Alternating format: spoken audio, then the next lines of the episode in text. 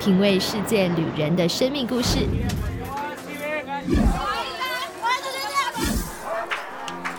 找回记忆中的幸福滋味。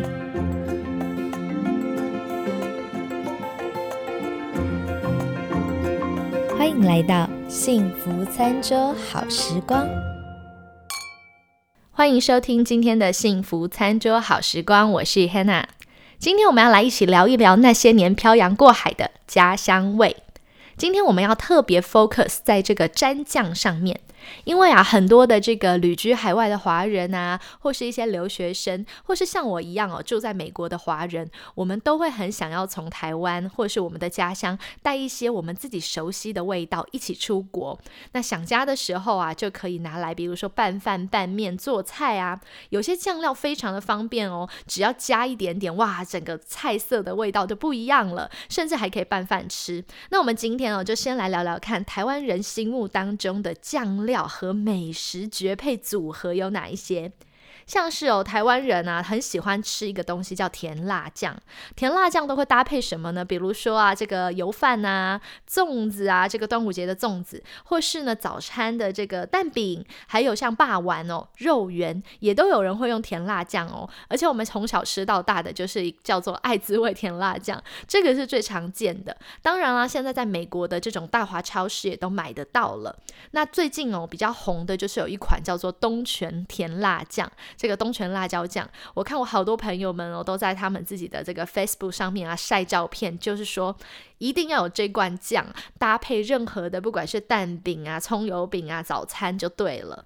另外呢，台湾人很好玩，就是很喜欢吃一种甜甜的酱油膏，像是路边摊的这种黑白切的小吃啊，就会淋卤蛋啊，淋海带啊，也会有像是早餐的这个蛋饼或萝卜糕，也会用到甜呀呃甜甜的这种酱油膏。那台湾人的这个甜辣酱跟酱油膏都带一种甜味，那酱油膏比较是甜搭咸，那甜辣酱就是甜搭辣。这两种酱哦真的是万用，基本上所有的台湾小吃都会。搭上这两种酱汁哦，另外还有一种台湾人特爱的叫做沙茶酱，特别是牛头牌的沙茶酱，台湾人一定会指明哦，说吃火锅要用牛头牌沙茶酱。我以前曾经以为所有的人吃火锅都是用牛头牌沙茶酱，后来才发现不是诶，出国以后才发现，像很多这个大陆的朋友，他们吃火锅是用芝麻酱，这个也让我非常的 surprise，就是因为我想说，诶，大家不是吃这个。火锅一定要有沙茶酱吗？没有沙茶酱，今天这个火锅就不够味了。再来呢，台湾人很喜欢吃一种是蒜蓉的烤肉酱。我在想，可能是当年有个广告，就是中秋节啊的烤肉，台湾的中秋节烤肉那个 slogan 就是说一家烤肉万家香，所以就不知道为什么大家到了中秋节烤肉，一定要去买一款这种蒜蓉的这种烤肉酱，而且上面还会附一个这个塑料的这个小刷子哦，红色的这个塑料小刷。大家都会买这个烤肉酱回家。来了美国以后才知道，原来美国的 barbecue 是用别种酱，像德州就有德州式的这种烤肉这个 barbecue 甜甜的 barbecue 酱。另外，像是台湾人吃羊肉如，一定要掺这个腐乳酱、豆腐乳啦、腐乳酱。那像拌面的话，就很喜欢用 XO 酱。另外，在台湾哦，你如果点薯条啊、洋葱圈或鸡块，一定都会搭配上番茄酱来吃。可是我后来到了美国以后才发现，原来呢，美国的薯条啊、洋葱圈或鸡块，他们不只有番茄酱，通常哦，很多的餐厅是附赠给你一个叫做 Ranch 的一个田园沙拉酱，白色的，那吃起来有点酸酸的这个奶香味。我先生哦，丁先生他就非常非常喜欢搭配 Ranch。吃所有的炸物，再来呢，台湾很喜欢在吐司上面涂上这种奶酥酱啊。那像我们的呃红葱酱，就一定要放在卤肉饭啊，或者是这个油饭做油饭的时候，一定要有红葱酱。如果没有红葱酱，就感觉它不是台湾味。再来呢，像台湾人哦，这个鼎泰丰的小笼包或者是任何的小笼包，都要搭配姜丝酱油。水饺的话，一定要搭配有一点点酸酸的这种蒜蓉酱油，它可能调配过一点乌醋在里面了，有一种水饺蘸酱，那它里面就有蒜蓉味，也有一点点的乌醋味。以上提到的这几种呢，都是台湾人心目中的那种酱料跟美食组合起来的这个绝配，就是一定要有这些酱，没有的话就觉得好像你吃的那个小吃少了一个味道。所以我下面我就帮大家盘点了一下网友票选最爱的酱汁哦。刚刚讲的都是台湾，那我们先来看看中国的网友好了。他们票选的五大酱料就是留学生必备，没有这个就吃不下饭的五种酱。第一个呢叫做香菇酱，它好像是香菇再加上豆酱组成的，那搭配白饭或者是涂在白馒头啊或面包上面都可以。吃得下饭，所以这个就是你没有煮菜，你只是用香菇酱搭配白饭也能吃一餐哦。这个听说是留学生的最爱。那再来呢，还有一个叫做黄豆酱，好像呢这个大陆的网友很喜欢把这个黄豆酱拌在蔬菜啊，或拌着饭一起吃。也有人说可以涂在白馒头上。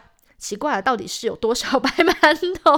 可能真的是不会煮菜的话，又想填饱肚子，那个白饭、白馒头啊、白面包搭配这个香菇酱和黄豆酱都很够味，可以下饭。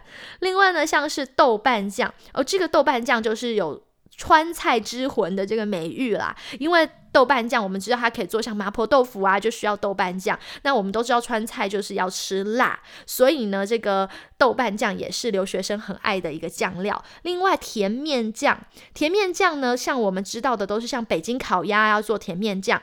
可是呢，像我自己之前的朋友是上海人，他有阵子住在我们家哦。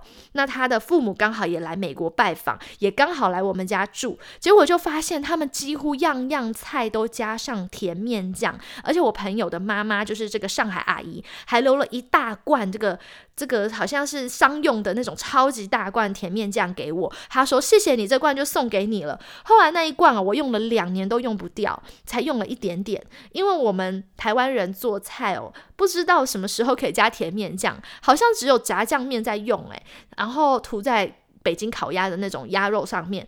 要不然其他的菜我不知道怎么用甜面酱，可是我记得当时那个阿姨啊住在我们家的时候，这个上海阿姨很多的菜都用甜面酱去制作，所以那个菜看起来都是黑黑油油亮亮的，当然了也很下饭。那最后一个就是所有所有的中国留学生最爱的老干妈，老干妈这个辣椒酱已经被。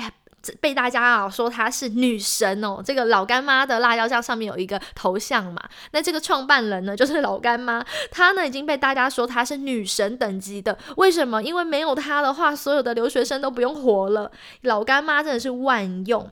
那像这个老干妈可能就说到吃辣嘛，其实它不是很辣。如果真的要吃辣的话，像我以前住在英国的时候，我的四川室友他呢是要带绝对要带出国的呢，是各式各样的辣椒，干辣椒啦、辣椒酱啦、辣椒粉啊、辣椒粒啊、花椒粒，反正呢我的室友他有各式各样长的、短的、大的、小的辣椒，什么都有。可是他不会做菜，但是基于他是四川人哦，所以要远离家门前，家人就塞给他一大。大堆的辣椒，后来呢，那些辣椒都被我拿来做菜用光光了。我室友吃的非常的开心，他有一次哦吃了觉得他觉得很辣，他就握着我的手说：“哇，你怎么做菜越做越辣了？”我说：“因为我是用你的辣椒啊。”他就说：“哇，我从今天开始要叫你台湾辣妹，台湾辣妹。”因为当时我做给我室友吃的这个菜哦，都掺入了他带来的这个四川辣椒。那刚刚讲到的是这个中国网友这个五大酱料出国必备的，接下来我们就来看看台湾的网友。台湾网友也票选出了十大的酱料哦。台湾网友说啊，不能少了它。比如说呢，台湾排名最爱用的酱料竟然是番茄酱。我想是台湾就是可果美嘛。很多的人应该都有印象，就是可果美番茄酱，甜甜的。其实比起酸味哦或番茄味，它更多的是甜味。那也有人说啊，番茄酱里面根本没有番茄，根本就是那种呃香料啦、香精香料，然后加上那个甜甜的这个糖在里面。那像是呢搭配什么意大利面啊、炸刚我讲过的炸薯条啊、炸鸡块、炸洋葱圈啊，这个可是大家非常喜爱哦，一定要搭配甜甜的番茄酱。再来，台湾人说最喜欢的还有一个就是。辣椒酱，那辣椒酱属呃台湾的辣椒酱比较像是那种蒜蓉的辣椒，通常就会在那种大肠面线啊，或者是沾一些像水饺啊都会用到。再来花生酱也是台湾最爱的第三名，像是很多的美式汉堡或早餐汉堡、吐司店，他们都会抹上花生酱。来，嗯，台湾甚至在做这个凉面哦，都会掺入花生酱，吃起来就是很香。比起纯芝麻酱，台湾的有些拌面都会加入花生酱，所以台湾排名前三的就是番茄酱、辣椒酱跟花生酱。接下来四五六七名就是油醋酱、酱油膏、沙茶酱、腐乳酱、XO 酱、胡麻酱，还有和风酱。那像是油醋酱跟和风酱是属于拌沙拉的。那台湾的话，可能这个沙拉比较喜欢吃有点日式口味，就是要用和风酱去拌。另外刚刚提到的像沙茶酱啊，这种就是什么沙茶火锅啊、沙茶炒空心牛肉啊。另外像酱油膏，就是我前面讲到的蛋饼啊、萝卜糕或早餐。XO 酱的话呢，台湾人喜欢拿来拌面或炒饭。另外，像胡麻酱的话，就是刚刚搭配这个花生酱，可以做成像是凉面。那另外有人会把这个胡麻酱淋在这个嫩豆腐上面一起吃，做成凉拌。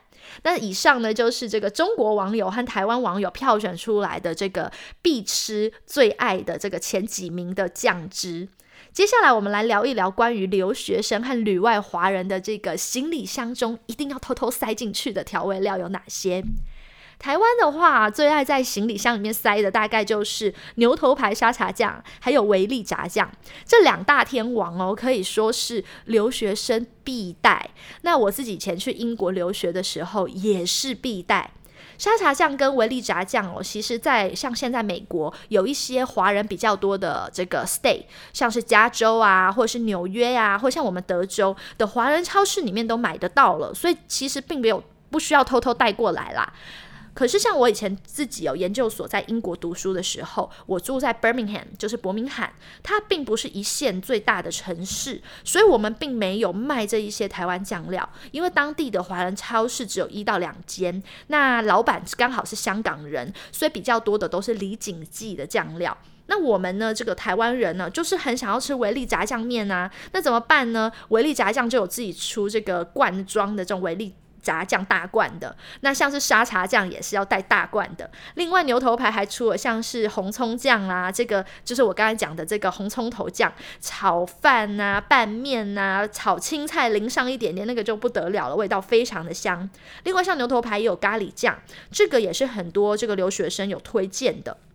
我也看到很多留学生有想到说，这个 XO 酱或豆腐乳也是可以带。如果你那边没有华人超市没有卖的话，再来呢，我看到有些人会带肉燥。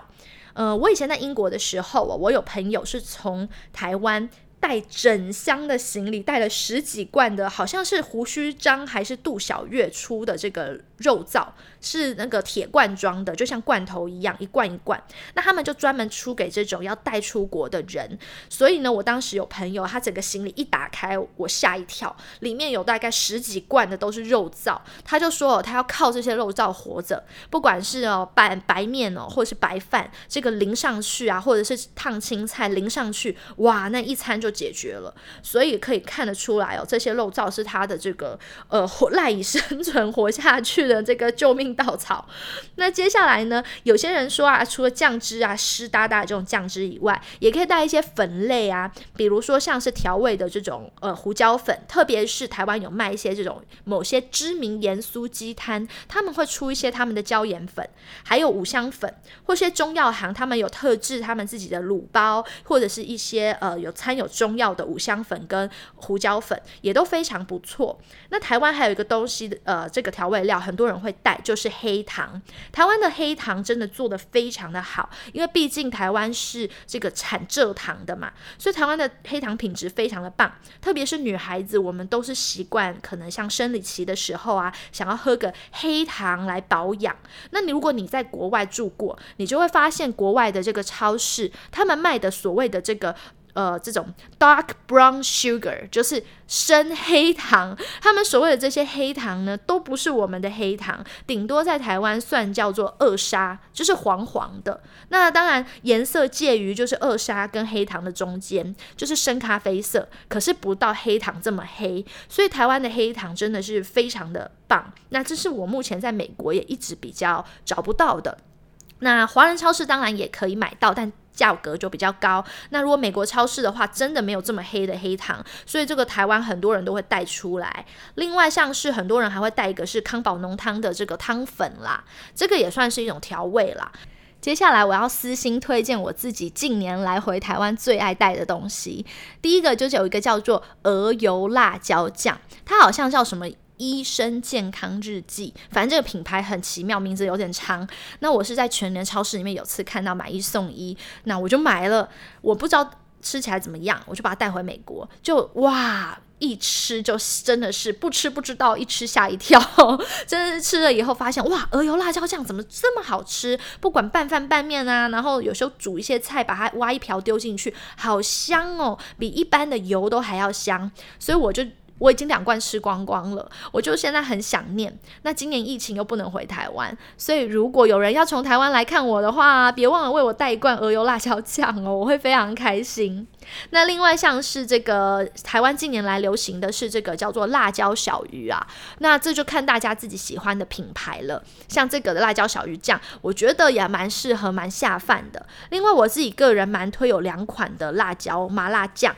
我自己爱吃辣啦，所以呢，像爱之味有出一个麻辣酱，我汉方麻辣酱，我觉得好好吃。然后牛头牌有出了一款麻辣酱。很辣哦，但是呢也非常香。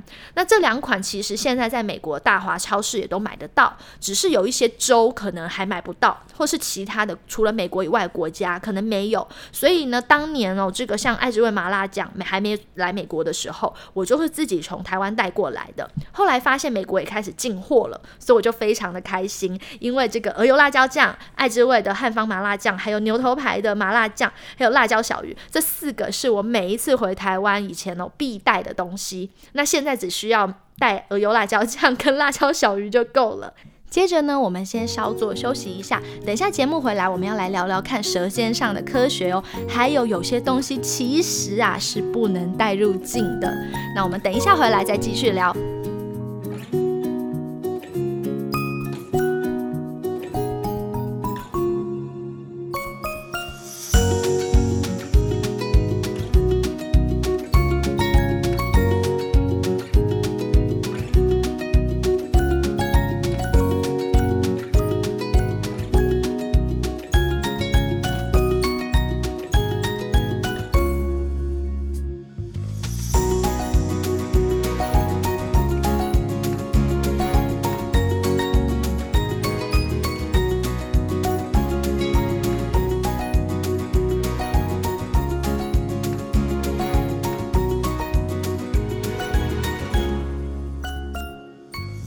大家回来。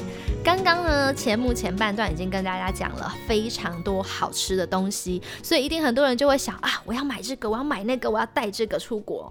可是其实有些东西是不能带入境美国的哦。那我们就以美国来举例啦，来来聊一聊，说如果你想要从这个你的家乡带一些东西入境美国的话，有哪些东西是不能带的？根据美国这个海关哦，他们判断有三大原则。第一个就是他们严禁携带有污染本土生态嫌疑的物品，比如说。像是新鲜的蔬菜、水果啊、种子类的啊，或者是呢一些肉品哦。所以刚才讲到的有一些肉品啊，像肉松这种，都其实就是不能带的。那接下来呢，他们说旅客出发地的国家是否为疫区？像台湾其实就是口蹄疫的疫区，那大陆的还有香港就是禽流感的疫区。所以像是这种大陆、香港他们这种鸡鸭类就不能带。那台湾的话，像猪肉类的东西，其实都是不能带的。接着，不管可不可以带入境，只要有带食物，其实都一定要申报。如果你没有诚实申报，就算你带的东西是合法的，是可以带入境的，他们也可以当场决定要把你没收或者是销毁，甚至会有罚金。那接着呢，有些人就来讲说哪些东西是我们常常不小心踩地雷的啦。那刚刚上面提到的酱料类啊，就是说，比如说像是呃肉品这个肉燥，刚刚有讲到说有些人会带这种什么杜小月啊、胡须章的这种罐装肉燥，其实呢，肉燥啊有时候是不能带出国的哦。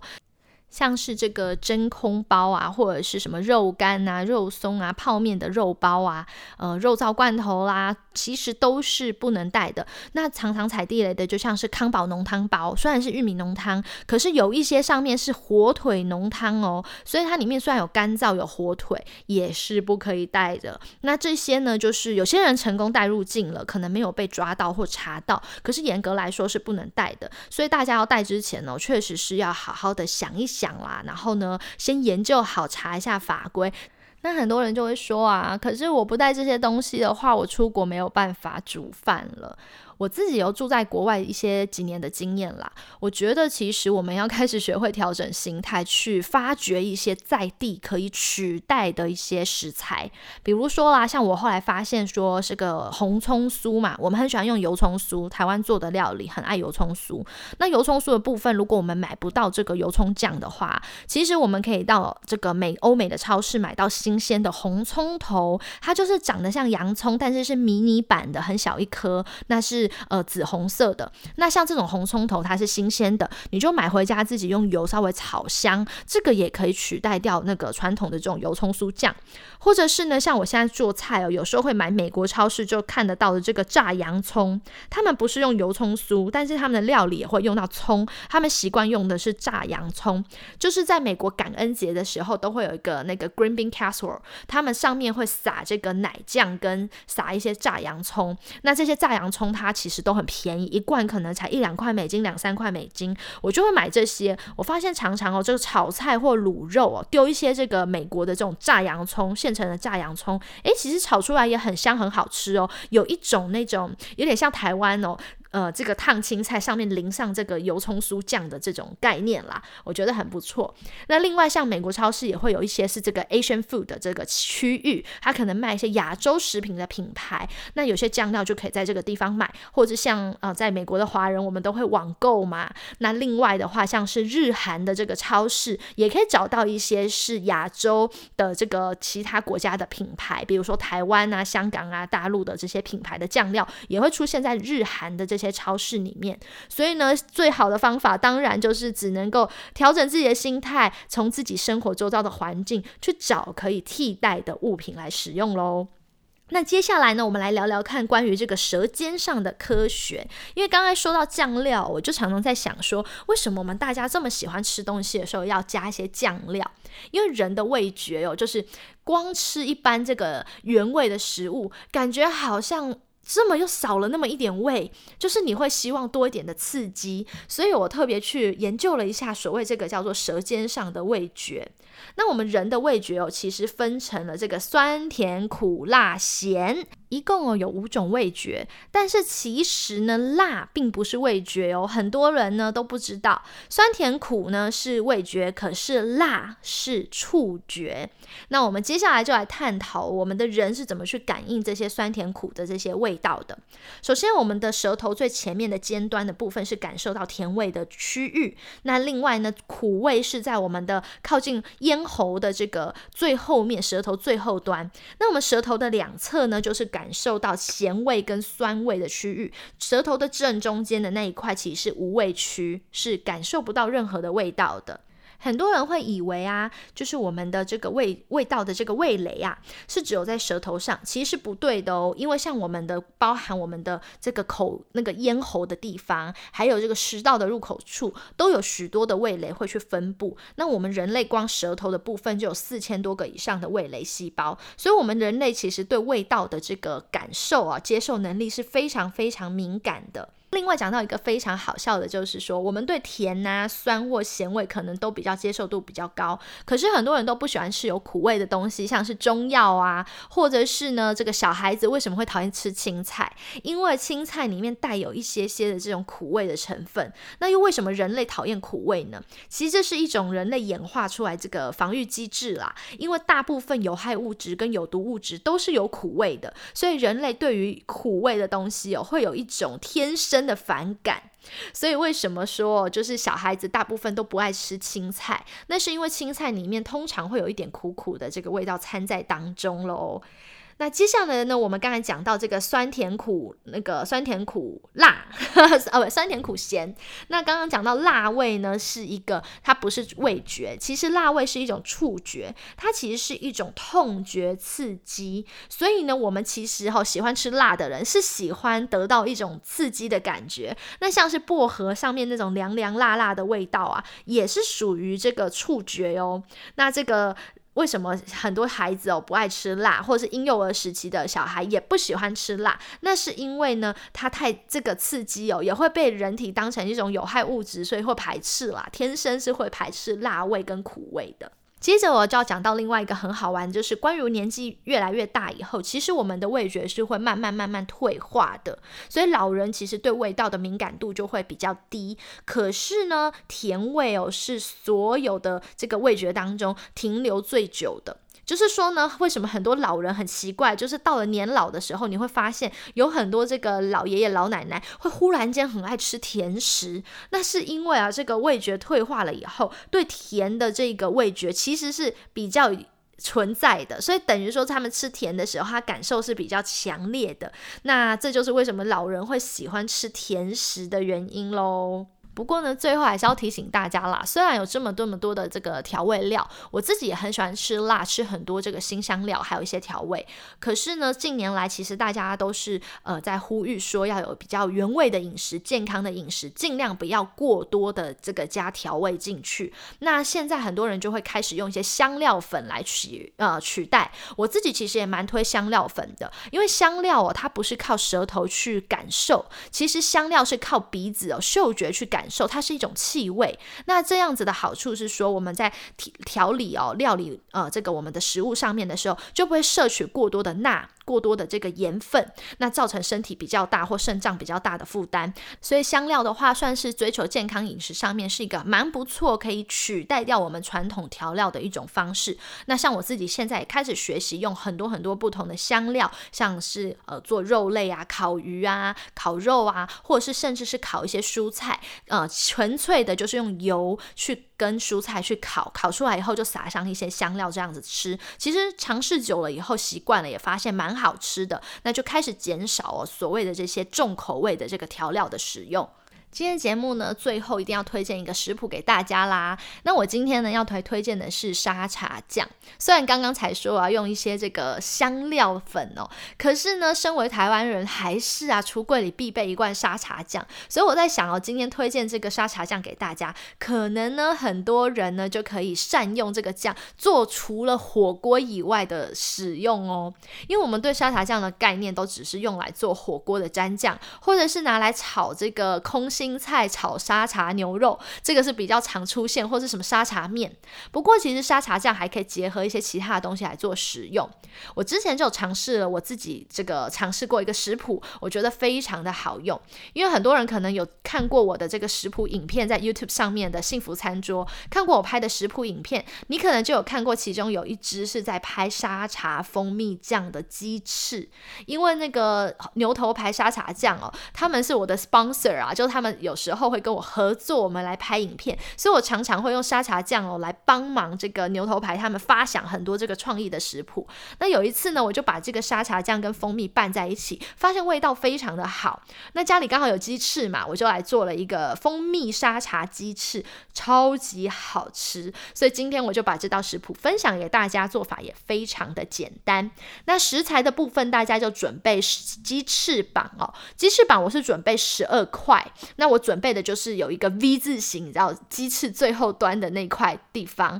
那另外的话要准备米酒，然后酱油，还有糖和蒜末。那当然呢，呃，沙茶蜂蜜酱嘛，一定要有沙茶跟蜂蜜。做法呢，就是将这个生的这个鸡翅，呃，鸡翅，你可以用牙签在鸡翅的翅膀上面戳一些洞，这样子等下腌的时候比较容易入味。放到一个大盆子当中，加入米酒，呃，一大匙，酱油一大匙，糖一大匙，蒜末一大匙，所以非常的好记。米酒、酱油、糖跟蒜末就是一比一比一比一，全部呢跟鸡翅抓拌一下，让它放在那边腌制大概三十分钟。将腌好的鸡翅哦放到气炸锅或是烤箱里面，用三百五十五度，也就是一百八。十度摄氏烤十分钟，或者十到十五分钟。那烤到十五到十五分钟以后，把它翻面。那另外再进去烤十到十五分钟。如果你是用气炸锅的话，我建议十分钟。烤箱的话，可以烤到十五分钟这个长度。那正面十五分钟，反面十五分钟。那气炸就是正面十分钟，反面十分钟。好了以后呢，基本上这个鸡翅也差不多里面是熟的了。接着就要来调味喽。所以呢，接下来呢，我们可以在平底锅里面呢加入沙茶酱三大匙，当然要用牛头牌的啦，因为牛头牌沙茶酱真的是目前哦所有沙茶酱品牌里面最好吃的了。那接着呢，就加两大匙的蜂蜜。将三大匙的沙茶酱跟两大匙的蜂蜜放到平底锅里面，稍微炒一下，很快蜂蜜就融化了。接着呢，你就把这个鸡翅倒进去，拌炒大概两分钟，那让这个鸡翅的表面都裹上了沙茶酱跟蜂蜜。接着呢，就关火起锅，全部盛盘就完成了，是不是超级超级简单的，而且超好吃哦？有很多网友就有留言说，他们自己这个试做过了以后，就非常的爱，家里的小孩都吃光光，而且还会舔手指哦。那我今天就不藏私的将这个食谱分享给大家喽。如果大家想要看一些动态影音的食谱，欢迎你们到 YouTube 上面去搜寻“幸福餐桌 ”（Blissful Dining），你就可以找到我的频道喽。那大家如果喜欢我的节目的话，也别忘了可以在 Instagram、Facebook 或是 YouTube 搜寻“幸福餐桌 ”（Blissful Dining），你就可以找到我喽。欢迎你们有任何的问题都可以传讯息给我。那喜欢我的节目也别忘了要在 Apple Podcast 上面给我五颗星的评价跟留言哦。哦那我们就下期节目再见喽！愿上帝的喜乐充满你的心，拜拜。